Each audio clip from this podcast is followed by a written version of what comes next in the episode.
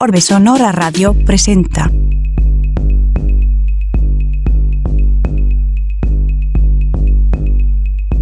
...88.5 FM, Radio Universidad San Luis.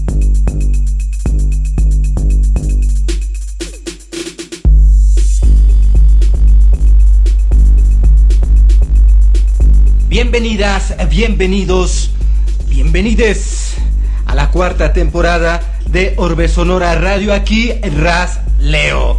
Les estaré acompañando en esta emisión transmedia. Hoy en cabina de Orbe Sonora, Karina Armenta, la locutora, comunicóloga, conductora, rock and rollera Karina Armenta. La música del show, lo que estamos en este momento escuchando como fondo musical es obra del español The Treasure, a quien le dije, oye Treasure, ¿puedes eh, colaborarme con esta rola? Y me dijo, vale, encantado, dale, se llama Trapero de Trapo. Estamos transmitiendo simultáneamente por Radio Universidad en la ciudad de San Luis Potosí en el 88.5 en la frecuencia modulada. Radio Universidad San Luis en la ciudad de Matehuala 91.9 en la FM.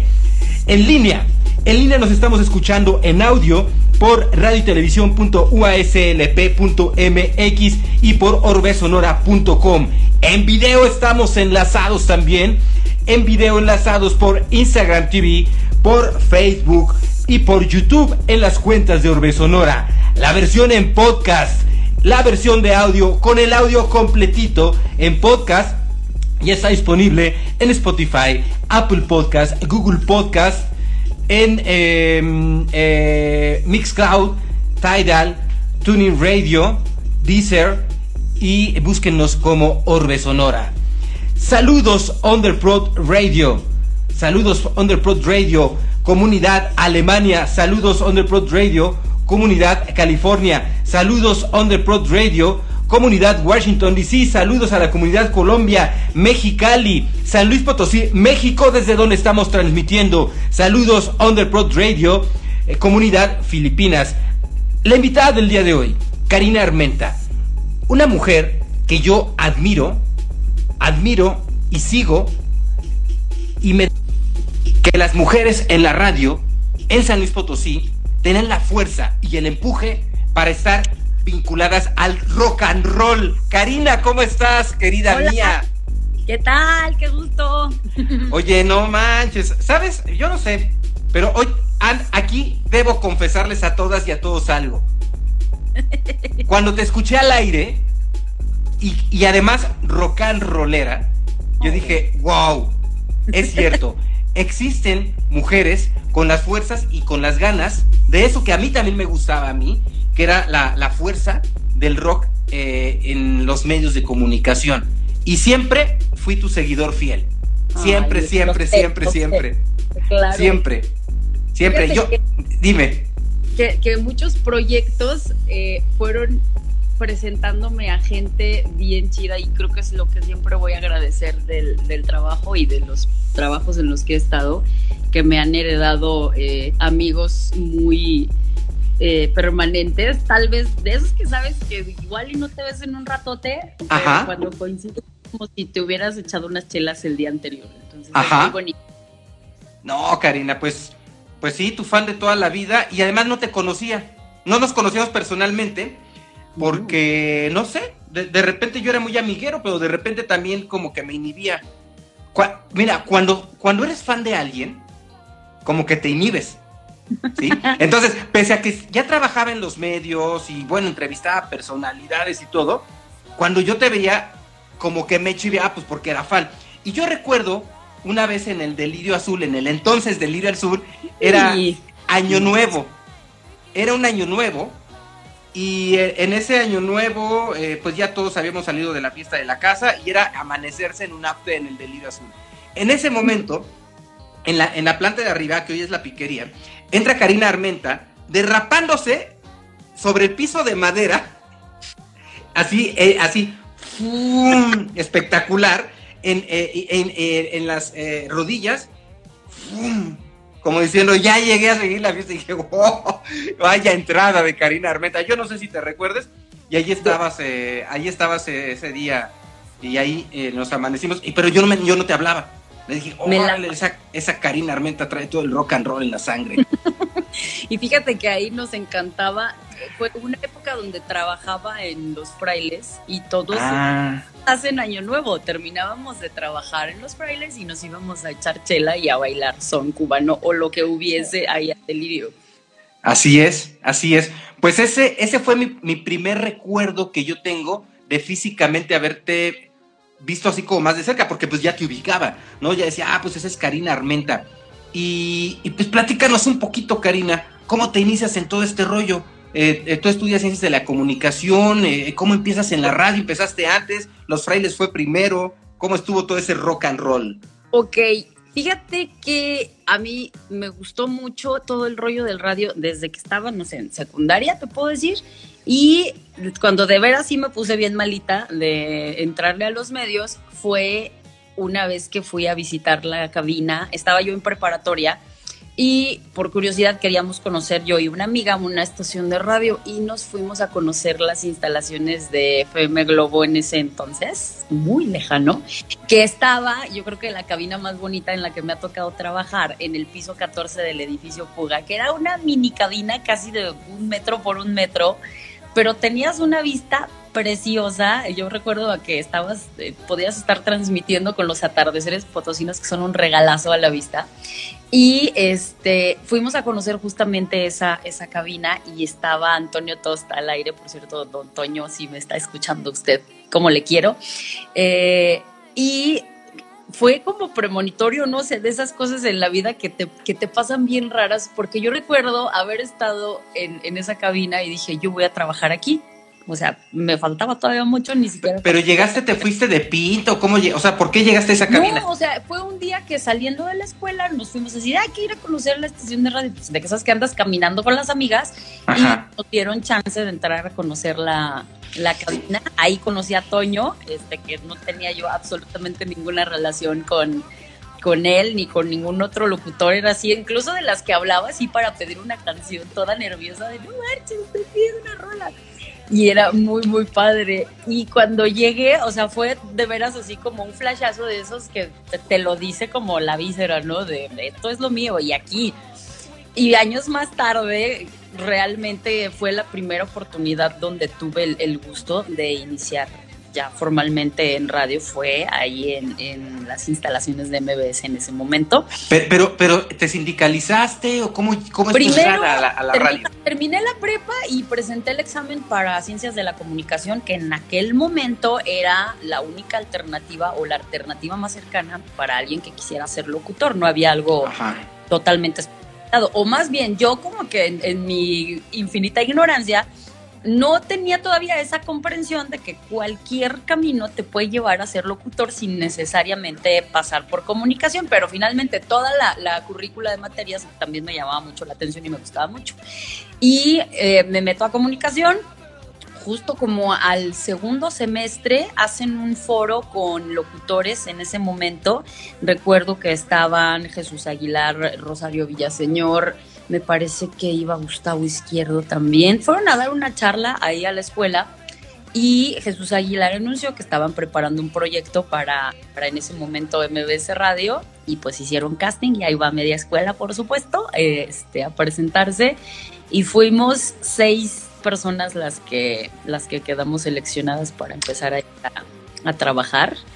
Recuerdo que Erika Salgado entró al proyecto de noticiero en ese momento. Ahí conocí a Cristian Velasco. ¿A, poco? Pero tú no eres de más antes, de más atrás. En ese momento te integras apenas. No, ahí fue este cuando me integré. La gran guardia es este Chuy Aguilar, Ángel Rodríguez. Órale, este, Angelito.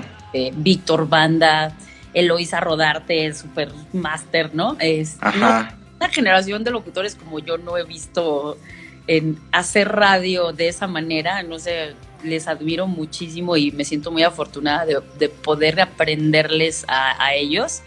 Y justamente esa, esa, esa faceta es el poder aprender de personas a las que admiras de una manera tal, a mí me parece un regalo bien bonito de la vida para iniciar en, radio. Entonces, la verdad es que sí, la escuela me valió un poquito sorbete. Yo todo el tiempo que podía estar metida ahí en las cabinas, me la pasaba metida en las cabinas. Y era un momento bien interesante para hacer radio porque vivimos un crossover entre el nacimiento de las redes, de toda la comunicación virtual. Me acuerdo que la primera herramienta que teníamos era el correo electrónico y nos enloquecíamos y después llegaron ya los, los chats en directo. De hecho, fuimos una de las primeras estaciones en tener un muro de comunicación interactiva con el público cuando no existía ni Messenger, no existía todavía eh, ningún medio como, no sé, WhatsApp tal vez, que ahora es lo más común del mundo, en ese momento no lo había. Y, recuerdo que la estación fue una de las primeras en tener una plataforma de ese estilo, que era extraordinaria la manera de conectar con la banda. Y ahí, pues yo empecé a hacer mis pininos, era como un minion, eh, empleado de confianza, todavía no estaba ni sindicalizada ni nada así en absoluto. Yo casi que podría haber pagado por estar ahí, ¿no? Con, con tal de, aprender. Me toca el crossover entre FM Globo y Exa FM. Yo estuve los últimos meses casi de FM Globo y empiezo realmente a hacer algo ya eh, formal en radio cuando están los primeros días de Exa FM aquí en San Luis. Andábamos en la unidad móvil, nos tocaron varios conciertos, fue este, vivir una transición muy interesante. Y años después, yo recuerdo, uno o dos años después, fue cuando ya entro a las filas del sindicato, del STIRT. Y si es este, a picar piedra por una oportunidad, ¿no? El cubrir en diferentes estaciones suplencias a mí me gustó mucho y puedo decirte que es una de las experiencias más ricas laboralmente que he vivido porque yo jamás me hubiera imaginado estar en una estación grupera en ningún punto hasta ese momento de mi carrera. Y cuando me, me invitan a hacer una suplencia, Grupo Asir, pues Grupo Asir en ese momento era La Comadre, recuerdo que era digital, me parece, en esos días. Este, y tenían un proyecto de que una sola persona pues pudiera cubrir las violencias que surgieran en esas dos estaciones. Entonces tenías que ser lo suficientemente versátil para estar en una estación grupera y en una estación popera al mismo tiempo. Y me hicieron una prueba y yo recuerdo perfectamente que estaba haciendo el casting y era así de, oye, pues tengo que fingir un personaje, un acento norteño, un algo para encajar más en, en el concepto grupero. Y el buen Gerardo García, quien si me está viendo le mando un besote y le agradezco de veras todos los consejos y, la guía que siempre ha sido, porque el día de hoy sigue siendo un, un gran este, amigo. Y él me dice, es que si tú te presentas al micrófono y te presentas a la gente como algo que no eres, inmediatamente lo van a notar. Y vas a estar gastando toda tu energía en mantener un personaje que no eres tú, en lugar de estar disfrutando lo que estás haciendo en el micrófono. Entonces, pues aviéntate tal cual eres. Ya si le gusta a la gente o no, ellos lo van a decidir. Entonces, finalmente, pues así como estoy platicando contigo, me aventé mi, mi casting y afortunadamente me, me invitaron a ese proyecto. ¿Qué edad tenías? Ya tenía, ay caray, debió haber sido 22 dos, 23 años tal vez. Porque entraste súper fluida, ¿eh? O sea, cuando entras al aire, entras con el punch, entras ya con una identidad, entras ya con un estilo. Eh, pues era Karina Armenta. O sea, no era una improvisada, era alguien, pues que ya se notaba la madera. O sea, ya tenías todo un... O sea, eh, llegaste a, dejar tu sello.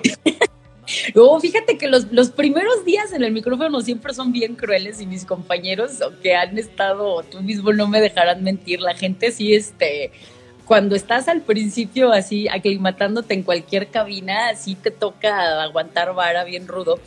Y yo me acuerdo que mis primeros días en FM Globo o en Nexa, a mí sí me hablaban y me decían, oye, es que tú le estás copiando el estilo de Lorisa Rodarte, deberías de buscar y así de cómo le estoy copiando. Pero si te das cuenta que al principio pues estás aprendiendo o tomas patrones de la gente a la que admiras, de la gente con la que convives. Y ya más adelante tú lo vas puliendo y vas convirtiendo tu, tu propio estilo. Siento que a mí me ayudó mucho esa parte de haber hecho mucha cabina, de haber hecho mucho, mucho trabajo de grabaciones en, en MBS. De hecho, las grabaciones eran una tortura conmigo los primeros días al micrófono y no le voy a mentir a Cristian Velasco. Una vez repetimos 60 veces una palabra. No ¿60? Palabra, 60 veces no me salía, te lo prometo, porque los primeros programas que hacía eran grabados. Pero sí me acuerdo bien que una vez 60 tomas y no me salía la mendiga palabra así de ese calibre. Entonces, así que digas tú, toda la vida fui una persona desenvuelta al micrófono, no, me costó desprenderme de ese chipcito de no marches, me está escuchando la gente, a todos nos pasó y uh termino por transformar ese nervio en la gasolina que tomas como, como impulso al micrófono, pero eso uh -huh. pues tienes que trabajar, ¿no? Si ustedes creen que todos son unos super dioses del micrófono desde el primer minuto, quien así le pasó, bendito sea y qué admirable, pero hay muchos que tuvimos que tragarnos kilos y kilos de nervios y de bilis y hacer mucha tontera para que saliera un poquito y al día de hoy este, seguimos trabajando en eso.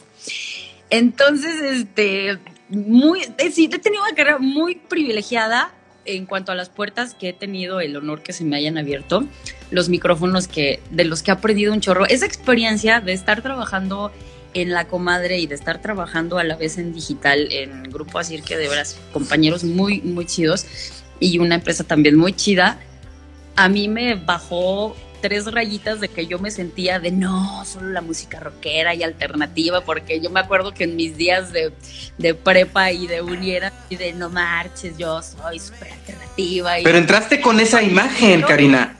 Entraste con esa imagen de alternativa y de rockera al aire. Yo así te recuerdo. Me llamó la atención de tu locución porque eh, sí estaba Eloísa y eso, pero era pues Globo un perfil más pop, de, de repente había rock y todo eso. Pero tú entraste con el sello rockero. Ah, claro, y lo, es lo que me ha encantado toda la vida. Lo que pasó aquí fue que amplié el círculo y te das cuenta que finalmente los géneros musicales se tocan en muchos puntos, que no puedes casarte que con la idea de que una, un tipo de música es mejor que otra. Hay música para todo gusto, hay música para todo momento y no porque a ti te guste un género va a ser mejor que otro, al contrario mucho de públicos, de géneros, de mismos artistas, para fueron unas completadas de humildad bien grande de, para aprender que de veras si quieres estar delante de un micrófono, estás a un, al servicio de un público, ¿no? Si quieres un foro personal, pues de ella está o algo por el estilo, pero al menos el trabajo de la locución desde mi muy personal punto de vista, tú eres es un vínculo para las personas que están haciendo el favor de escucharte, gusano inmundo, porque no eres mejor que nadie, porque hay otros 8 millones de opciones y ahorita muchas más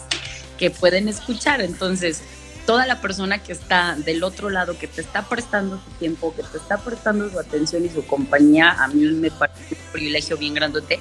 Y si yo no hubiera vivido esa experiencia de, de trabajar en géneros que no me hubiera imaginado, no lo hubiera aprendido y para mí es de las cosas más valiosas que te puedo platicar día de hoy.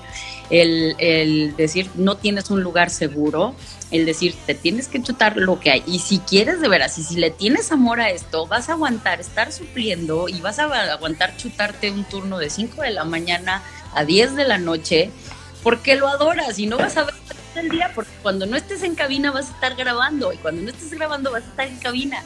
Y, creo que de esos días es de los que más aprendes para ver si realmente es lo que quieres. Hay a quienes les ha tocado vivirlo diferente, que les ha tocado entrar este, a una cabina de una manera mucho más rápida, pero al menos a mí esa experiencia agradezco que haya sido así porque es de, de lo que más he aprendido eh, a ampliar el horizonte y a no casarte con la idea de que el, micrófono o que los programas o que los de una sola manera, ¿no? De que todo es, todo, nada es como tú crees que es en tu pequeña cabecita, ¿no? Y yo creo que esa, esa lección es este, algo que mantienes permanentemente ya como lección de vida y te hace más ligero por lo que te pasa después de haber estado ya como suplente, que estoy, estabas así, bueno, ya después como de cuatro o cinco años de estar en suplencia, sí ya me puse a meditar la idea de si era mejor buscar trabajo de secretaria taquimecanógrafa. ¿Por qué? ¿Por la lana? no, eh, y fíjate que estaba considerando la opción cuando ya me, dije, me dieron la buena noticia de que había la oportunidad de una plaza. Ah, ok. O sea, estabas cubriendo turnos, entonces. Sí. ¿Cuántos años? Híjole, mira, me aventé cuando recién entré al sindicato, que también agradezco de verdad, la banda del sindicato siempre se ha portado muy, mucha conmigo y al día de hoy sigo en un micrófono gracias también al, al STIRT. Estuve, yo creo que unos cuatro años más o menos, entre Factor, mis primeras suplencias fueron ahí y después en Grupo Azir me aventé unos dos, tres años y enseguidita regresé a Factor que es cuando ya se da la oportunidad de, de, tener una plaza y este me tuvieron una prueba 30 días que yo estaba así de, ay, ojalá pegue esto. Y sí, pegó, entonces afortunadamente puedo platicarles que tengo 14, tengo 16 años ya, 14 años en Factor. 14, tu casa. Y ya soy un dinosaurio de Factor. No, no, no, eres parte de la imagen, Karina, como que un dinosaurio, estás bien jovencita. Amigo, te quiero. y, luego, Karina, eh, se vienen otras. Eh, eh, ¿Ahí ya llega fuera de contexto en ese tiempo? Fíjate que. ¿En televisión? Fíjate, yo era bien roñosa, te digo que qué bueno que me tocó hacer cosas que no hubiera pensado hacer nunca, y una de ellas fue toparme con el señor Víctor Banda, y esa es el gusano creativo que lo ha acompañado toda la vida eh, él, no recuerdo ni de dónde lo conocí, pero total. Desde Factor, ¿no? Chambito. Estaba, pues creo que estaba haciendo suplencias. Todavía no estaba en Factor, ¿o sí? No, estaba en Grupo Así. No sé, necesito adecuar bien los tiempos porque soy el ser de la peor mundo. Pero lo que sí te puedo decir que yo no, no me había pasado por la cabeza hacer televisión en algún momento. Yo decía, no, pues si radio está bien a gusto, la tele como pa' qué, ¿no? Y llegó Víctor y me planteó un programa muy este, peculiar que consistía en tomar un tema, una persona o un lo que sea y cambiarlo totalmente de, de su centro, fuera de contexto justamente, hicimos cosas bien interesantes. Para empezar, no teníamos un foro, no teníamos un, este, un esquema definido para nuestro programa. Como un día nos poníamos a hacer la grabación en los semáforos de Santos de Gollado, otro día nos podías encontrar en las eh, cúpulas de San Francisco o en Aronzazú otro día estábamos en el techo del Miguel Barragán o en la cornisa del Hotel Real Plaza, o sea, donde se le fuera más descocada la idea al señor productor Víctor Banda, ahí estábamos nosotros. Entonces, fue un proyecto bien interesante, creo que le aprendí muchísimo, además el equipo de, de, de producción, creo que son grandes hermanos al día de hoy, que les quiero con mi corazón, no los veo lo suficiente para decírselos, pero si están por ahí. A Canelo, Hugo, eh, Gaby, toda la banda que en algún punto pasó por ahí, que también fue muy nutrido, este, el Caldo, eh, Mauricio, Sostenero Caballero, todos los que salieron de esa, de esa camada, de verdad, son personas en las que hay, hay, no nada más en ese momento, al día de hoy hay que aprenderles muchísimo de las personas más talentosas que he conocido al día de hoy un privilegiazo haber estado en ese proyecto, de veras.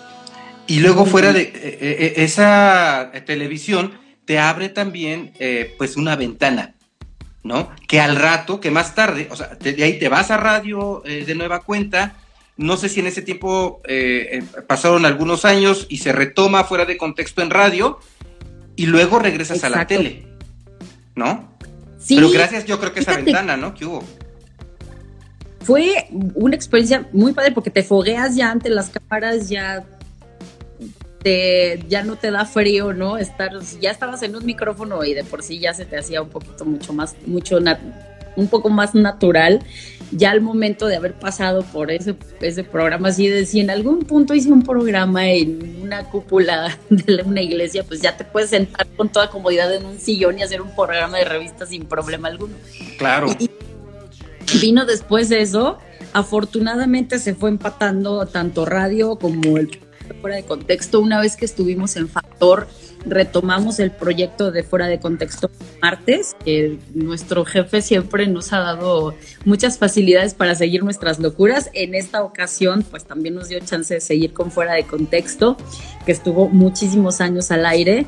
Y a la par de eso, surgieron invitaciones para hacer otro tipo de proyectos. Justamente lo que te decía, llegó la oportunidad de hacer eh, televisión en solo grupero. Yo estuve muchos años. Ah, es cierto, en el 7, ¿verdad?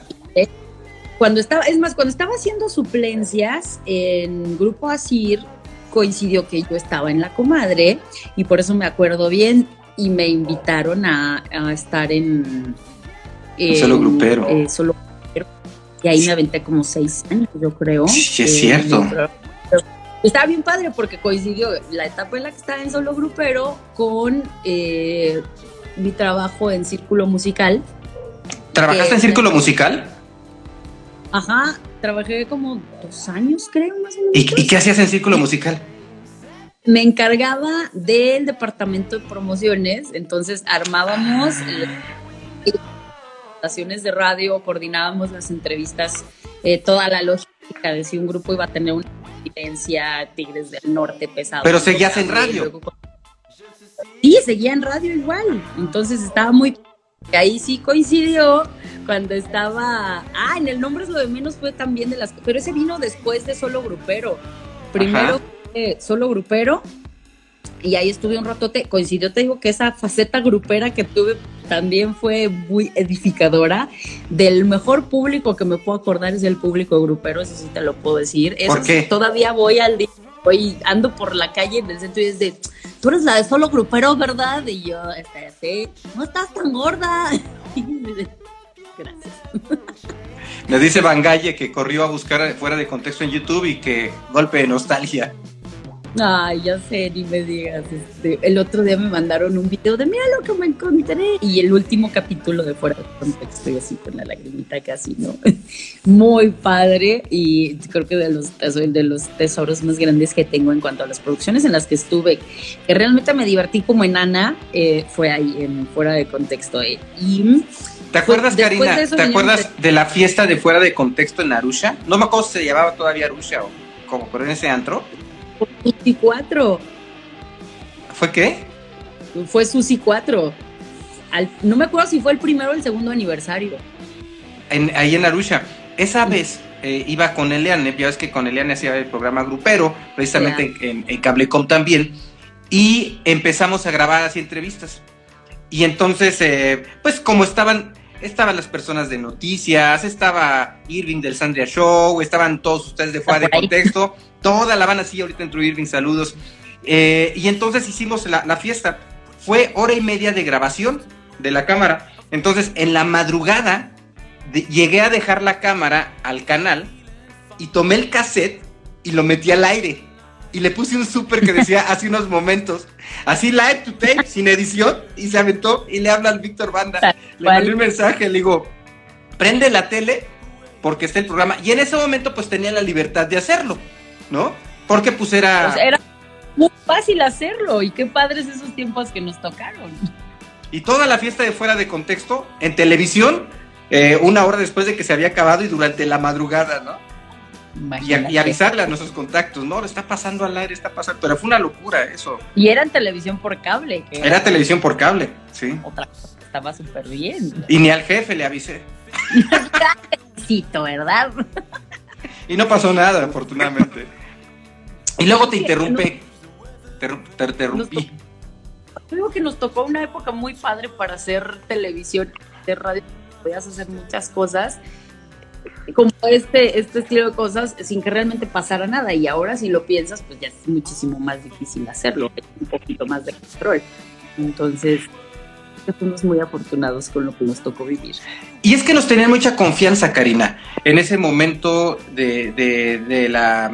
y nos daban esa libertad creativa y eso empezó a jalar mucho, mucha, eh, mucho público. Recuerda, cuando abrimos el canal 10 Universo, fue la novedad y muchos productores y muchos conductores que, que se, estábamos trabajando en otras televisoras, llegamos ahí y con esa libertad el canal rompió, porque entonces encontrabas a Mireya Bernal, por ejemplo, que venía de otro canal en donde eh, está más limitado la forma de trabajo, y ahí ella y Raimundo se explayaron, eh, ustedes mismos, eh, bueno, en mi caso, ¿no? Que también venía de hacer noticieros en otro canal de televisión, llego ahí a hacer ahora otro tipo de, contenidos, pero con total libertad, ¿no? O sea, podía ser un programa grupero que hay que sea con Eliane, pero eh, sin necesidad de ella tener un sombrero o estar en unas pacas, sino estar vestida así común y corriente y andar en la calle, como dices, haciendo entrevistas y todo eso, ¿no? Entonces, teníamos esa eh, libertad por parte del gerente, porque creativamente, pues eh, sí teníamos resultados respecto al impacto en, la, en, el público, y eso estaba bien chido. Exacto, la, la, oportunidad no solo de tener una propuesta distinta, sino que también tenías un foro que apostaba por ti y eso era muy, muy padre. Entonces creo que vivimos una etapa muy buena para hacer televisión y digo, la prueba es que el equipo con el que trabajamos sigue precisamente haciendo cosas interesantes en medios y muy propositivas. Aquí presente usted, mi querido Leo. Ay, Cari. Oye, ¿y luego qué siguió? Solo, nos quedamos creo que en solo grupero, ¿no? Estábamos por ahí. Ah, bueno, después de mi superfaceta grupera, sí estuve un ratito, como cuatro años yo creo que andaba ahí en los bailes, todo ese rollo, este, lo cual está muy chido, pero muy cansado. Y después de eso, ya fue cuando entré a Factor. Todavía cuando estuve en Factor me aventé un rato en solo grupero con Emanuel González. Y cuando salgo de solo ah, estabas con Emanuel en solo grupero. Con el lápiz. Chiquitito él. Eh, sí, bastante. Ahora eh, estrella de, Guadalupe. Eh, ah, sí. y lápiz. Fíjate que él estaba haciendo su servicio social en Magnética, con, precisamente conmigo, y me dice, oye Leonardo, ¿cómo ves? Mira, me están invitando a hacer solo grupero. Y pues es que al estar ahí, pues ya estar en la conducción y ser el, el presentador, pues era una oportunidad también. Y no recuerdo qué platicábamos, pero finalmente él tomó la decisión de irse solo grupero. Pero yo no recordaba que estaba contigo. O sea, sí recordaba que tú estabas en solo grupero. Él empezó con Pat Zarzosa. Ellos eran eran primeros conductores con este Oscar Silva, el productor, que le mando un besotote. Y después entró yo. ah, ok. Con, con lápiz y estuvimos un ratote de ver qué manera de divertirse qué bonita experiencia igual. No sé si porque realmente estaba yo tan embebida en el terreno del grupero o porque me tocó un co-conductor al que quiero mucho. Para mí también te puedo decir que fue una experiencia bien bonita estar ahí. Y también Oscar, que era una persona que le tenía una pasión a ese programa, pero increíble. una muy buena experiencia. Y después de ahí, Salgo de grupero, según yo no quería hacer televisión en un rato y a los seis meses ya estaba trabajando en El nombre es lo de menos, creo. Eh, eh, regresaste a, Canal 10, ¿verdad? Ajá, exactamente, ese proyecto. Y después estuve un ratito ahí, luego salí y tiempo después regreso igual, ya en vida de 10, pero eso fue muchísimo más adelante. Ajá cuando cambia el equipo de Mireya Bernal y entramos con nueva producción. A mí me tocó entrar la nueva camada de conductores, pues ya hasta que el canal cerró, que finalmente fue como dos años después, más o menos. Sí, sí, sí, sí, sí lo recuerdo, que te decía, órale Karina, andas así como que al día es arreglada y me dices, pues es que es la televisión. Me acuerdo que en un pasillo te encontré en el ah, canal. me dices que es la televisión, aquí hay que traer este rollo, ¿no? dije, perfecto, Cari, perfecto.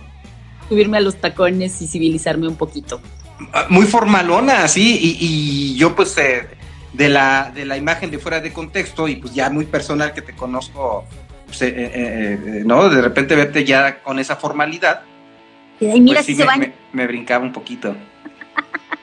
No, no, no, no, no, no es cierto, nada que ver al perfil en el que estás, ¿no? Y, te vas acomodando, vas tú también como eh, puliendo tu personalidad, vas cambiando conforme te va nutriendo la vida y también eso es muy padre porque pues ibas tomando lo mejor de cada etapa y finalmente yo puedo decirte el día de hoy que sí, me gusta lo que ha pasado conmigo estos días, estoy muy cómoda con ello. Y cada etapa también tiene su, su ladrillito en todo. Claro, claro. Ahorita eh, te este, encuentras al aire en Factor. Sí, creo que es de las pocas, de los pocos momentos en mi vida en que estoy en, en un solo medio, porque normalmente había estado televisión y radio durante mucho tiempo y haciendo incluso otro tipo de cosas. Y ahorita es la primera etapa en mi vida en la que estoy únicamente en radio, haciendo ¿Ah, de repente sí cosas digitales, pero principalmente en Factor. Oye, Karina, si alguien eh, se quisiera dedicar a esto, alguien que le llamara la atención, pues hoy están los medios digitales, las plataformas de YouTube, por ejemplo, y, la, y, el, concepto mediático de ser eh, un eh, llamado influencer, alguien, alguien de, los medios digitales ya con sus propias características. hacer podcast, hacer medios digitales como YouTube, hacer radio, alguien, eh, alguien joven es lo que le, está llamando la atención. ¿Tú qué consejos les darías? ¿Qué les, qué les diría la Karina de hoy? Uy, que están en el mejor momento de la vida para hacerlo, porque no dependes de que te señale una estación de radio y diga, tú eres el elegido. O sea, realmente tú tienes ya el control en tu teléfono, tienes la herramienta para si realmente le tienes pasión a esto, si realmente quieres dedicarte a esto, es tan fácil como ser constante, empezar a hacer lo que te gusta con lo que tengas, no esperarte a tener el super micrófono, la super cámara, el super teléfono, empieza a grabar lo mucho, lo poquito que tengas y empezar a testarle. Lo primero obviamente va a ser algo que no vas a querer volver a ver nunca jamás en la vida, pero a partir de ahí vas a irlo trabajando y vas a ir creando la identidad de, de quién quieres ser y qué quieres decir, ¿no? Eh, también me parece maravilloso que tengas la herramienta, existen N cantidad de aplicaciones, N cantidad de tutoriales, o sea, ya nadie va a venir a inventar nada, solamente tienes que buscar qué es lo que te gustaría hacer, ver cuáles son las personas que admiras que lo están haciendo y seguir los pasitos, ¿no? Y regarla un chorro, porque solo de esa manera estamos aprendiendo, ¿no? Quien no la riega, se pierde de la experiencia del conocimiento y creo que ahorita es este, la mejor etapa para hacerlo para cualquiera, ¿no? Si te gustan las cactáceas que tienen florecitas amarillas, puedes hacer todo un canal de YouTube dedicado a eso. O sea, puedes hacer algo absurdamente específico o algo muy general, pero si eres, que lo haces de una manera creativa, si explotas algo que, que es este esencial, que es tus peculiaridades, que es ese sello que nada más le puedes dar tú y confías realmente en ese instinto de tu víscera que te está diciendo que por ahí es y no le fallas, que eso es otra cosa, el ser constante finalmente es lo que va a poner un distintivo en este terreno de las redes de, la, comunicación y de cualquier plataforma, es eso, ¿no? Que no dejes de presentarle a tu público que le neces y que realmente lo, lo hagas porque lo amas, porque te va a tocar aguantar vara cuando tengas dos seguidores que cuando tengas no van a llegar los 500 mil en dos días, pues no, pero si realmente es lo que quieres, estás compartiéndole algo al mundo y eventualmente va a llegar ese momento en el que pegue, ¿no? La cosa es iniciarle y hacerlo con tu propio sello, que es lo que va a marcar una diferencia. Y es un gran, gran momento para la comunicación en ese sentido. Fíjate que, a muchos no nos tocó un privilegio así. Qué interesante. Eh, uno, dices, hazlo con lo que tengas, o sea, no te pongas a gastar lo que no tienes, empieza por, em, de entrada, hazlo con lo que lo tienes, ¿no? Eh, dos, sé constante. Tres, aguanta vara, ¿no? Hay que ser resistente también, ¿no? Porque se, eh, no es fácil empezar en esto. exacto, exacto, qué, qué, qué importante. ¿Qué le, ¿Qué le dirías a la Karina Armenta? Que ese día se metió a la cabina de radio cuando iba en la secundaria con su amiga y que se metió a FM Globo. ¿Qué le dirías a esa Karina Armenta? Si tú, esta Karina de hoy, se la encuentra entrando a la cabina, ¿qué palabras le dirías? ¿O qué consejos les darías? Uy, ¿sabes qué? no sé. Mm, que aguantara vara, nada más, que lo que estaba esperando que pasara va a pasar y y que iba a ser estúpidamente feliz haciendo algo que ama hasta más tiempo del que puede imaginar que pueda seguir imaginando. Entonces espero esto estárselo diciendo a la Karina dentro de 20 años, porque sí ha sido un regalo de la vida muy bonito el poder contar mis días haciendo algo que me empalaga de verdad, yo estoy muy enamorada de mi trabajo, estoy increíblemente agradecida cada que tengo el privilegio de sentarme, de abrir un micrófono, de escuchar música, de platicar con la gente y decir, no, este es mi trabajo, es, es padrísimo y es algo que agradezco mucho. Cada día que tengo la oportunidad, porque eso es, es algo que no muchas personas logran en la poder decir que algo que de veras les llena es un medio de vida y, y soy de esas personas muy, muy afortunadas de poder hacerlo y estoy sumamente agradecida, de veras. Es Oye, qué, qué, chidas palabras. Chidas sí, palabras sí. para la Karina de aquí a 20 años. Vas bien, eh, Karina, vas bien, échale. Claro, qué bien. Oye, experiencias que nos puedas platicar, eh, alguna anécdota que digas, ah, déjame te platico cuando pasó esto, porque la cabina te da para muchas anécdotas, desde la improvisación. bueno, quien no sepa, Karina, Karina está operando y está conduciendo. Entonces, cuando, mientras está abriendo el micrófono, está subiendo, bajando volumen, abriendo, eh, o sea, está en los controles técnicos ella directamente, con una habilidad y para acá, guau, guau, guau, guau, y puede contestar un teléfono y contesta un chat y dispara la música. Ese es multitouch. Ustedes la escuchan al aire, muy energética y con todo el rollo, pero ella está picándole a prácticamente todo. Entonces, eh, puede haber desde la experiencia que te falló el botón, hasta cuando hay una situación difícil o complicada o, o, o bochornosa con algún invitada, al... ¿no? O invitado. No quitaste la intervención, le hiciste un lagunón, que eso la neta así pasa. O, o dejaste un micrófono abierto. También, sí, claro. Afortunadamente no, este, no he dicho cosas lamentables nunca. Eh, no, pues sí, también nos pasó cuando estábamos justo en la pandemia, que estábamos transmitiendo desde casa. Yo soy muy perrera, tengo a mis perros y sí me tocó que varias veces pues estaban debutando al aire las bendiciones. Tratando de presentar con todo mi carácter este, de locutora muy en su personaje y estos llegan ahí a pelearse casi encima del micrófono. No me tocaba mucho el del gas y el que compra y vende chatarra, afortunadamente, pero sí los perros, los sobrinos, etcétera, que te hacen valorar el hecho de estar en una cabina que es delicioso.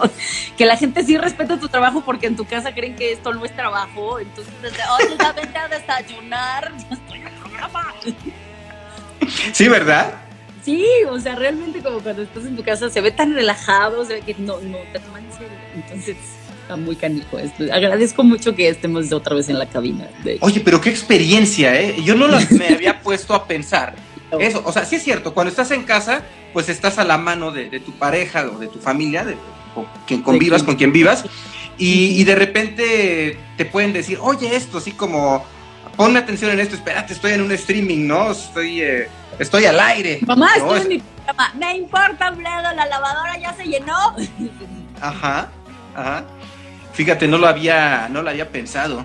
Sí, no, la, la pandemia nos dejó mucho conocimiento, entonces de, de decir que bueno, un espacio donde sí creen que estás trabajando y lo agradeces, eso es bueno, porque sí, o sea, se ve muy campechano y todo, pero uno a veces se concentra y, y se lo toma en serio. ¿Sabes qué? Una vez me pasó, cuando apenas iba empezando, en Grupo Asir, un chavo me habla así de, uy, ¿sabes qué? Es que quiero felicitar a mi novia porque la superador o puedo entrar al aire. Y yo, ay, sí, por supuesto, y le ponemos canción romántica y todo. Entonces ahí estoy yo con el fulano poniéndole mucha canción romántica. Y este cuando entra al aire, no me acuerdo ni cómo se llamaba la sultana, y así de, ay, pues tú, Teresita, vas y chingas a toda tu madre. Y yo así de, ¡wow! el tema de cantando madres al aire y yo así de, pues ya que dices, ¿no? Nada más de bueno, son cosas que pasan al aire, ¿verdad? Y realmente pues ahí me sentí burlada porque a mí me... Te la aplicaron. Entonces, creo que me olvida porque fui usada al aire. Pero fuera de eso, digo, te puedo platicar que afortunadamente no tengo anécdotas. Yo creo que eso es de lo más fuerte te, que te pueda decir que me pasó al aire este, ha sido muy benévola conmigo la vida en ese sentido. O sea, tengo Órale. bobas que, que, que cosas malas. Y por ejemplo, cuando, cuando tú entrevistas a alguien que te late mucho, de, a, a un, un, artista, un político, no sé, un personaje, una celebridad, que dices, yo sigo su trayectoria, eh, me la sé de la A a la Z porque la valoro y ahora lo, la lo tengo aquí frente a mí. ¿Qué tan difícil o tan complicado se te hace eso? A mí, por ejemplo, me chiveo, es lo que te decía que pasaba al principio contigo, o sea, ni te saludaba porque dije, no, pues yo soy seguidor y me chiveo. En cambio, tienes otra persona que puede, eh, que también tiene su trascendencia, pero que pues no eres fan y pues puedes platicar así como común corriente. ¿No te pasa así que te chiveas o, que te vas para abajo? Fíjate que no tengo así que yo recuerde una que me haya quedado así de... Porque sí me, me, siento muy protegida con el micrófono. Siento que ese es un privilegio muy bonito que tenemos. La licencia que te no es lo mismo que llegue yo de fan de, ay, firma de mi libreta, a, pues con un micrófono y digas, oye, vengo, este, a que nos cuentes, ¿no? Eso es, es, más padre, me siento como en una misión especial, entonces no me, no me pesa tanto. Me ha pasado, me estaba acordando justo cuando venía para acá, de una vez en uno de los programas donde estaba en Canal 7, entrevisté a Polo Polo. Polo Polo me encanta, o sea, es uno de las personas además más inteligentes y más cultas que, he conocido. Eh, me daba mucha, eh, ahí sí tenía yo como el nerviosito yo de imagínate que le pregunte una pendejada y este hombre me va a dar tres vueltas, me va a revolcar y me va a hacer polvo, porque es polvo, te va a hacer, ese pin, básicamente. Y no sabes qué persona más para, para compartirse por una razón yo creo que llegó a ser lo, lo que fue este, este hombrezote y nos regaló un, no solo una entrevista donde nos compartió de todo con una gran sencillez, con una gran humildad, nos contó un chiste, nos dibujó un cuadro, no marches, pero padrísima, me tocó con el buen Hugo González que ahí está. Este, ahí está, ajá qué persona tan generosa y qué bonita experiencia. De verdad, yo este, no, no podría haber tenido un recuerdo más bonito de una persona que, a mí sí me, pasaba como cierto kiki entrevistar porque dije, imagínate que la ande regando que trapee conmigo el piso que realmente podría hacerlo, pero... pero pues eh, eh, tú veías al personaje, ¿no? Y el ser humano que, que tiene la se da cuenta, ¿no? De, de, dónde está, con quién está, y pues no va a ser irrespetuoso, a menos que vaya en, ese papel, ¿no? Y, eso se acuerda con la cabina. O que tú empieces como desde un lado, un lugar de, del no respeto, pues ahí sí. sí, pues con quién te metes, ¿no? Y, y, yo siento que también es mucho así las entrevistas. En el son o la energía que tú estés eh, proyectando, muchas veces el entrevistado la va a responder.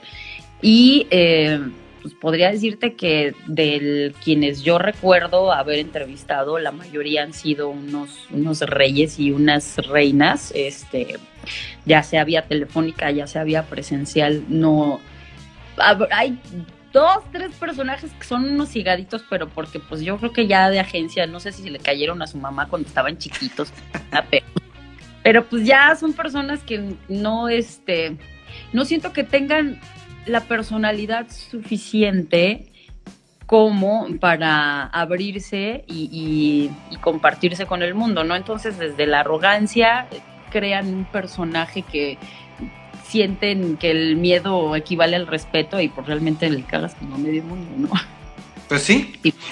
Una sola vez me ha tocado trabajar con eh, este con una persona así y sí, le pintamos cruces.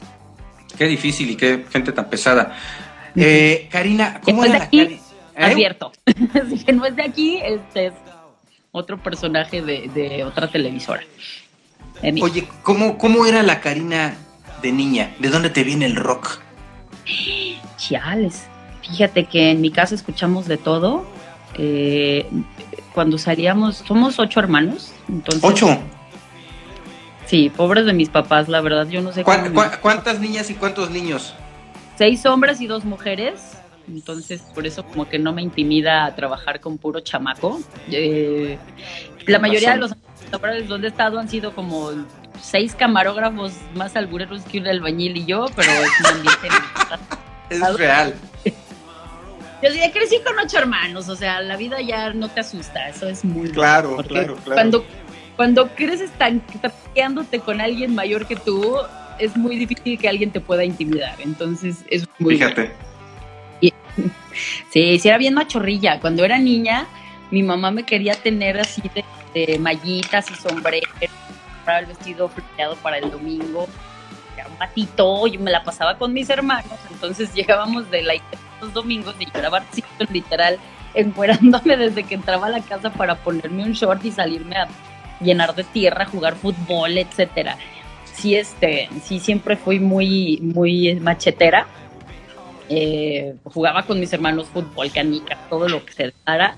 Andaba con las patas todas raspadas, la verdad es que sí, este, fui muy silvestre y muy feliz en mi niñez. Eso lo, puedo compartir de mucho corazón. Eh, siempre me acuerdo mucho en los viajes de vacaciones, o veíamos de todo, desde Alberto Cortés, Piero, mi papá nos ponía todo tipo de música, Conniff, Frank Sinatra, oíamos de todo realmente. Y pues eso te hace como que tener cierta este, afinidad con, todo lo que vas escuchando.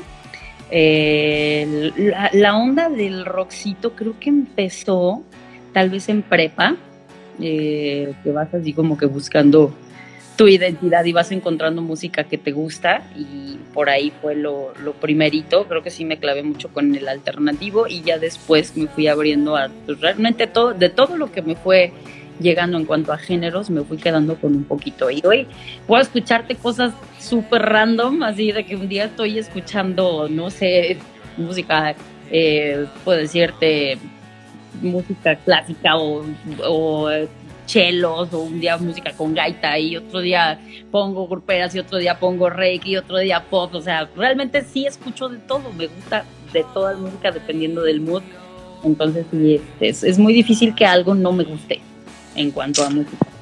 Hay algo, eh, Karina, algo, algo muy personal que tú dime si quieres que, que lo platiquemos o no, pero yo he observado por publicaciones que has realizado en Facebook eh, una marca muy fuerte de tu papi hacia ti. Uy, mi papá, sí, se nos fue y en marzo, en marzo del año pasado, va a cumplir un año, pues sí nos tocó el cobicho, eh, fue una, una, etapa pues, eh, porque él realmente estaba cuidando bastante del bicho, todavía no tenía ni noticia de las vacunas.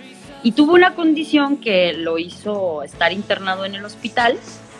Entonces, este, para hacerse unos estudios, a raíz de ese internamiento, él se contagia de COVID, yo estaba cuidándolo, entonces me contagio yo también, y pues a partir de ahí viene ya como un decremento en su salud, y pues terminamos por despedirnos de él en el mes de marzo, eh, justamente por esta, esta situación.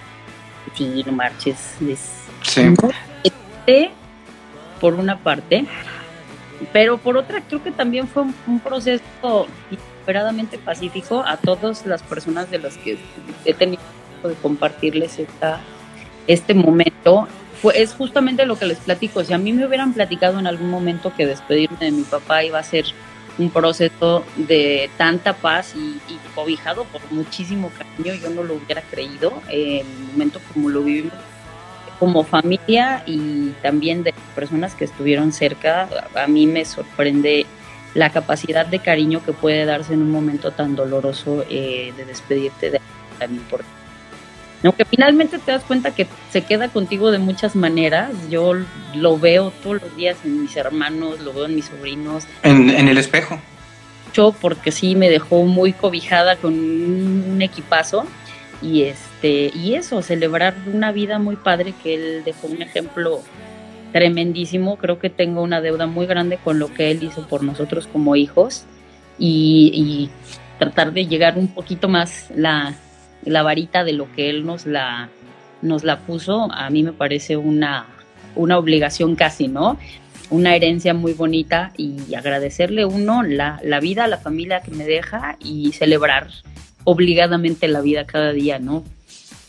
Y, mira, bueno, Karina, eh, profundizaste, no, no, no quería yo llegar a algo así tan, tan personal. Yo me eh, iba un poquito más sobre tu influencia de niña, porque sí se nota cómo eh, él te ha marcado en, lo que buscas de vida. Ahorita yo te agradezco esta confianza que has tenido para contarnos este, este momento tan, tan personal. Lo aprecio, lo aprecio y, pues estoy, pues como amigo estoy, estoy a tu lado, tú sabes, ¿no? y sabes que yo creo que a muchos nos, nos, nos ha pasado, ¿no? Yo tuve el hecho de que por alguna u otra razón mi papá pudo estar con nosotros, nos pudimos despedir de él, todos sus hijos, lo pudimos acompañar hasta el último momento y hay personas que vieron que su familiar entró a una sala de urgencias y les regresaron una cajita, ¿no? Eh, imagina cómo, vives algo así y no se te bota un tornillo. Entonces, a las personas que han vivido procesos así de difíciles, pues les compartimos que unos, de una u otra manera a todos nos ha, nos ha tocado lidiar con cosas muy fuertes y aún dentro de esas situaciones tenemos cosas que agradecer. Yo agradezco mucho el haber tenido la oportunidad de que mi papá le guerreara, que pues, si por alguna otra circunstancia no, hasta ahí le tocó acompañarnos, en algún momento sé que nos vamos a volver a ver, pero tal vez por ahí alguien está viviendo un momento así de difícil y, siempre yo creo que podemos encontrar este, alguna razón para, para agradecer, ¿no? Porque por mucho no creo que nos esté pasando la mayor desgracia del mundo y, siempre podemos encontrar como un, ángulo desde el que podamos agarrar huevos y seguirle caminando, ¿no? Entonces, para alguien que esté por ahí pasando la difícil, pues no están solos, muchachos, échenle y, y siempre se sale. Gracias, gracias por compartirnos. Él, eh, eh, ¿Cómo fue él en, en vida, Karina? ¿Él a, qué se dedicó eh, todos estos años con seis hijos y seis niñas y dos niñas? Fíjate que mi papá eh, fue capitán primero piloto aviador de la Fuerza Aérea Mexicana. Él voló toda su vida. Desde los 17 años entró al colegio militar de aviación. Él es de Sonora y este nos llevó a conocer la casa donde nació, que dijo, puedo platicarte que es, no sé, una casita chiquita que yo la vi así de, me imaginé a mi papá, un, niñito chiquito y, dije, no marches, o sea, si yo lo hubiera visto así chiquito y me hubieran platicado la vida que logró con mucho trabajo y con muchas chingas, eh, hacerse y aparte darnos a nosotros, a ocho hijos, no me lo hubiera creído, ¿no? Por eso siento que nos, nos deja como una, una varita bastante alta para, para superar, pero también como mucha ilusión de las cosas que realmente eres capaz de realizar si le echas huevos, ¿no? Entonces eso a mí se me quedó grabado como, como hierro cuando nos llevó a conocer la casita donde nació, donde creció. Y este, él a los 17 años, de, después del bachillerato, este, creo que ni siquiera el bachillerato, la secundaria técnica hicieron el examen para la escuela de aviación entra al colegio militar y se va a, Guadalajara, en Zapopan. Ahí estuvo en el colegio y se gradúa a los 21 años, me parece. Y me parece que pasaron meses apenas cuando se casa con mi mamá, a los 20, porque mamá tenía 19 años cuando se Órale.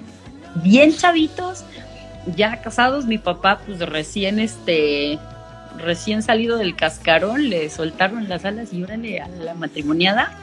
Y de ahí está, eh, a la base aérea de Santa Lucía, donde ahora es el aeropuerto. Ahí pues empieza ya a hacer carrera, a hacer familia. de uno de mis hermanos nace en Obregón, me parece, en Sonora.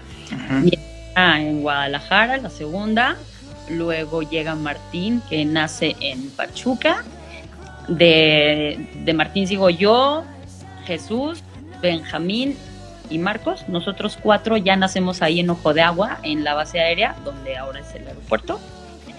Y después de esa etapa, ya nos venimos para acá a San Luis, donde nace el último de mis hermanos. Entonces ahí fueron haciendo como sembradío de hijos por toda la República de Y, y pues mi papá iba este, tanto ascendiendo de rango en la Fuerza Aérea como adquiriendo más experiencia.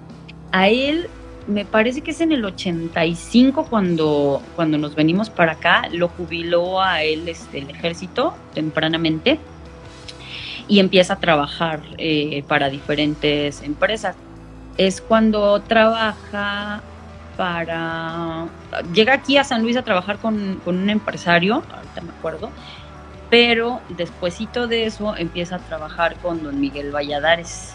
Él fue su piloto pues prácticamente hasta que fallece y pues de ahí ya nos arraigamos en San Luis, siguió trabajando en diferentes empresas, pero este, pues ya nos quedamos a hacer vida por acá, gracias al trabajo de mi papá. Entonces sí, y, algo bien bonito que siempre trataba de compartirnos, que a mí se me queda grabado muchísimo, es que dice, pues tal vez no pueda llevarme yo a, las, a los ocho en donde ande, Dice, pero sí trato de traerles un poquito de esa, de esa experiencia, ¿no? Siempre se preocupó porque la casa estuviera llena de libros, siempre se preocupó por de dónde iba de viaje, llegaba con maletas de, ah, miren, y estos son escamoles, y ahora les traje carne de venado, y ahí miren, les traje comida chida de no sé dónde, y llegaba siempre con alguna chuncha en la maleta o recreaba aquí de, ah, miren, les vamos a hacer tacos de pierna de pescado, y miren, un montón de cosas de donde él podía, las compartía con nosotros y eso era muy padre porque al día de hoy sí te puedo decir que el 80% del bagaje cultural que tengo, este, que puede ser muy poquito o mucho, no lo sé, pero sí se lo agradezco a mi papá por justamente esa preocupación que tuvo de que tuviéramos, eh, sin, si bien no nos pudo llevar físicamente, traernos esa experiencia principalmente aquí a, la casa, ¿no? Y eso también le tengo un agradecimiento tremendo. ¿Y qué te empezaron a decir tus papás, tu papá, tu mami, cuando eh, empiezas a involucrarte en los medios de comunicación? Porque se tiene una imagen, para ti, para mí puede ser algo como que muy normal porque es algo de todos los días, pero quien está fuera de los medios de comunicación ve a quien está dentro del medio como alguien así como muy top. ¿no? Es como que una visión social que se tiene y una cultura mediática que, se tiene. ¿Cómo, ¿Cómo empezaron a ver tus papás que estuvieras tú en los medios? Ah, fíjate que siempre nos, nos este, dieron como carta abierta de hacer lo que quisiéramos, nunca fue de, ah, tú vas a estudiar esto, eh, etcétera, ¿no? Yo desde el primer momento que les dije que quería estudiar que quería estar en medios, me dijeron, pues adelante, échele. Y todo el apoyo que estuvo en sus manos me lo dieron siempre. Y cuando empecé a trabajar en medios y este... Eh, me acuerdo que mi papá se emocionaba mucho de, ay, Carita, estás en el radio. Y mi mamá me grababa. Tengo cassettes de los primeros programas que, que hice que grabó mi mamá. Mi mamá estaba mucho más involucrada en esa parte porque mi papá viajaba estaba todo el tiempo, pero mi mamá sí ella era la que tenía ahí esa, esa precaución de, estar muy atenta. Fíjate que afortunadamente siempre han estado ahí este, muy apoyadores los jefes y se les agradece muchísimo. Creo que nunca les voy a dejar de agradecer esa parte de siempre estar ahí y siempre pues decir que sí, de órale, pues vas, ¿no? La que se va a arruinar la vida o no eres tú. Nos decía mi mamá, le hace, herencia no va a haber, entonces estudien todo lo que pueden y échenle a a todo lo lo único que se van a llevar. Entonces. Pues, ¿qué más? Sí. Sí, ¿mandé? Pues, ¿qué más? Imagínate con ese apoyo, que pues no es tan fácil tenerlo, es un privilegio poder tener ese apoyo. Dices, eh, eso es una herencia grandísima porque es lo que te está formando en la vida. Sí, finalmente dicen, no, pues desde aquí no va a haber herencia, entonces estudienle todo lo que puedan y háganle lo que puedan porque es lo que se van a llevar. Entonces, sí, dicen, no, pues mejor no, sé por qué estudié comunicación, pero algo tenía que salir. oye, Karina, ¿y hacia dónde te gustaría llegar? ¿Hacia dónde te, te, gustaría encaminar tu vida? ¿Tu vida personal, tu vida profesional? Fíjate que eso siempre es interesante. Eh, siento que, ¿sabes qué? Eh, dicen, cuéntale tus planes a Dios para que se muera de risa, pero aún así, yo me veo toda mi vida comunicando. Siento que es algo que es, es parte de lo que me hace respirar, ¿no? El estar en contacto con la gente, ya sea, no sé si en radio, no sé si de alguna otra manera como los medios están caminando me siga permitiendo que esto sea un medio de vida mientras yo así como ochente, ¿no? Mientras la gente siga aplaudiendo, pues yo voy a seguir ahí compartiendo la, mucha o poca ignorancia que tenga y mientras exista como esa oportunidad, yo espero estar ahí haciéndolo, digo, a la par de que en la vida creo que hay que estar abierto a seguir intentando muchas otras cosas, ¿no? Mientras te mantengas curioso y con ganas de aprender, las posibilidades van a ser ilimitadas, ¿no? Entonces sí trato de ir aprendiendo algo diferente cada día para irle echando más a la maletita y finalmente cuando tienes esa esa apertura de, estar formándote, algo bueno va a salir tarde que temprano, ¿no? Pero sí tratar de que eso que estés haciendo sea algo que te llene y que sea algo que genuinamente te haga feliz para que lo sigas haciendo con pasión hasta que estés todo arrugado y viejito, que no dejes de, de, crearte y de creer que tienes que crecer y de prepararte, porque el día que crees que ya la hiciste y que ya eres una cosa hecha, ¿a dónde vas a caminar? Entonces, mejor a seguir construyéndose todos los días, creo yo. Mira qué padre, pues eh, eres Karina Armenta, una mujer con una voz, con una personalidad eh, icónica en la radio en San Luis Potosí y tener esta... Y, tener, es, es, la verdad, Karina, es la verdad. Y tener esta em, actitud tan, tan sencilla, tan noble, eh, pues es un ejemplo, es un ejemplo que, que muchas y muchos debemos de, seguir. Karina, me ha dado muchísimo gusto, muchísimo gusto haberte tenido por aquí en la cabina de Orbe Sonora.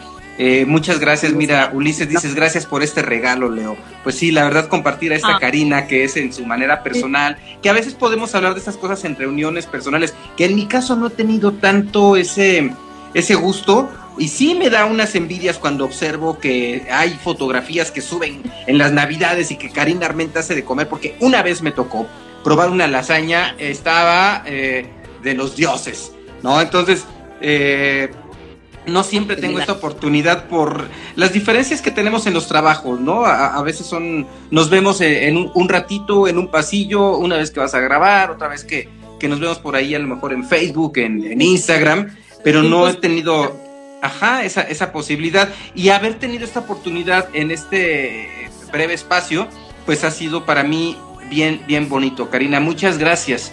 Muchas gracias y que se arme la carne asada, dicen. Que sea, Huguito usted diga y ya le hacemos otra lasaña aquí al caballero para revivir esos días con mucho gusto. Yo cocino. Muchas gracias, Karina, por tu tiempo.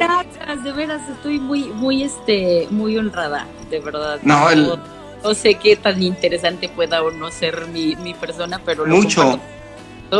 Y para todos aquellos loquitos que están del otro lado, que les están diciendo que para qué estudian comunicación o para qué están pegados en su computadora editando o para qué están grabando, háganlo. Si ustedes les está temblando la víscera de porque saben que de alguna manera va a funcionar, sigan ese hilito y de verdad la vida les va abriendo puertas. Les deseo lo mejor a todos los que andan por ahí echando patadas. Mi querido Leo, de verdad qué gusto, nos hace nos hacía tanta falta platicar y nos hace tanta falta todavía, así que espero este, vernos muy pronto.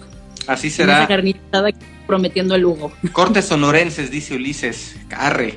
Sí. Pues muchas gracias, Karina, muchas gracias. Yo lo disfruto mucho. Muchas gracias, lo disfruté mucho. Eh, te mando un abrazo tototototote con mucho, mucho cariño, eh, Karina, y pues tú sabes que aquí tienes un amigo.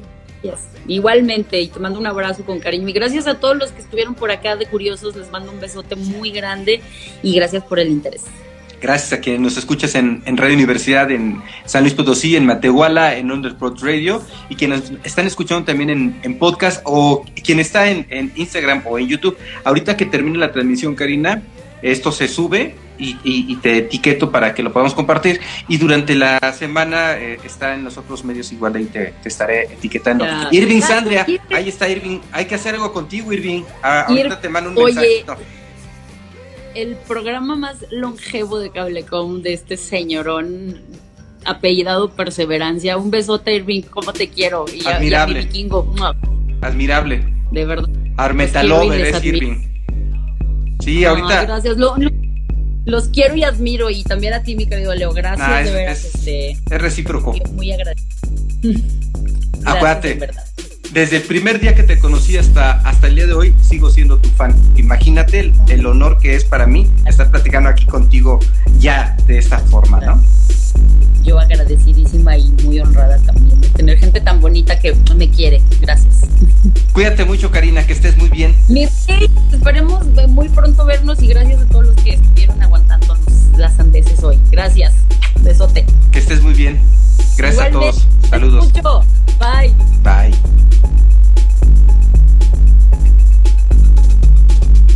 Orbe Sonora.